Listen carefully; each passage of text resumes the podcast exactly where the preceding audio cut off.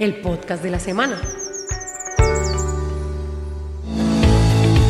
Esta es una bonita historia que inspira y llena de esperanza a quienes aman los animales. Un pequeño oso hormiguero fue liberado en un ecosistema del departamento de Antioquia, pero la historia comenzó en el Valle del Cauca en septiembre del año 2020, cuando una familia encontró el bebé de oso hormiguero tamandúa deambulando en una vía rural del municipio de Río Frío. En ese momento el animal apenas podía dar algunos pasos y aún conservaba su cordón umbilical y al no poder hallar a la madre, la familia decidió contactar a la CBC nos apropiamos como de la situación y el individuo fue llevado al centro de atención y valoración de fauna, en donde se le dan todos los cuidados en esta etapa tan crucial y se logra la supervivencia. En el centro de atención y valoración de fauna de la CBC duró cerca de tres meses y recibió tratamientos y cuidados especiales como asignación de una mamá canguro, baños de sol, uso de peluches para evitar la impronta o acostumbramiento a los seres humanos y monitoreo en posturas y alimentación. Ya en diciembre del año 2020, por recomendación de expertos y para que